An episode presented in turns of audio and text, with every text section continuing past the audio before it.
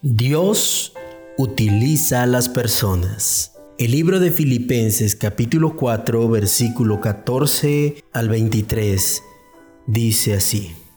Ustedes hicieron bien compartiendo mis dificultades. Cuando partí a la ciudad al comenzar a hablar de Dios, fueron ustedes los únicos con quienes tuve ese intercambio de bienes materiales, pues incluso más de una vez me enviaron apoyo económico para mis necesidades.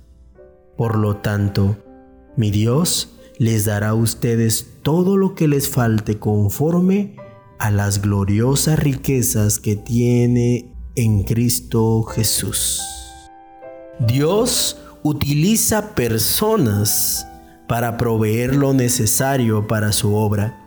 Qué bueno sería que el omnipotente Dios nos proveyera de manera sobrenatural.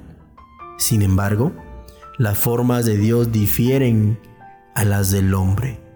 Él utilizó lugares, personas, iglesias para proveer las necesidades de Pablo durante su estancia y dos veces para la obra. Además envió apoyo de personas para cuidar a Pablo cuando estaba en prisión.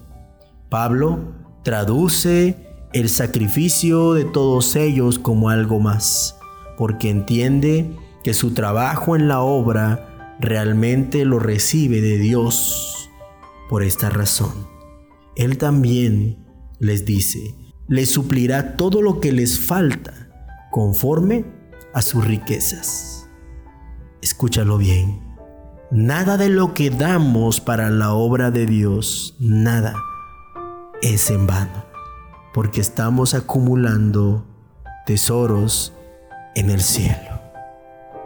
Oremos. Amado y precioso Dios, te doy gracias porque a mi alrededor en diferentes dificultades siempre has puesto muchas personas que me han ayudado y me han apoyado su apoyo no solamente ha sido económico, sino emocional, aún con palabras de ánimo.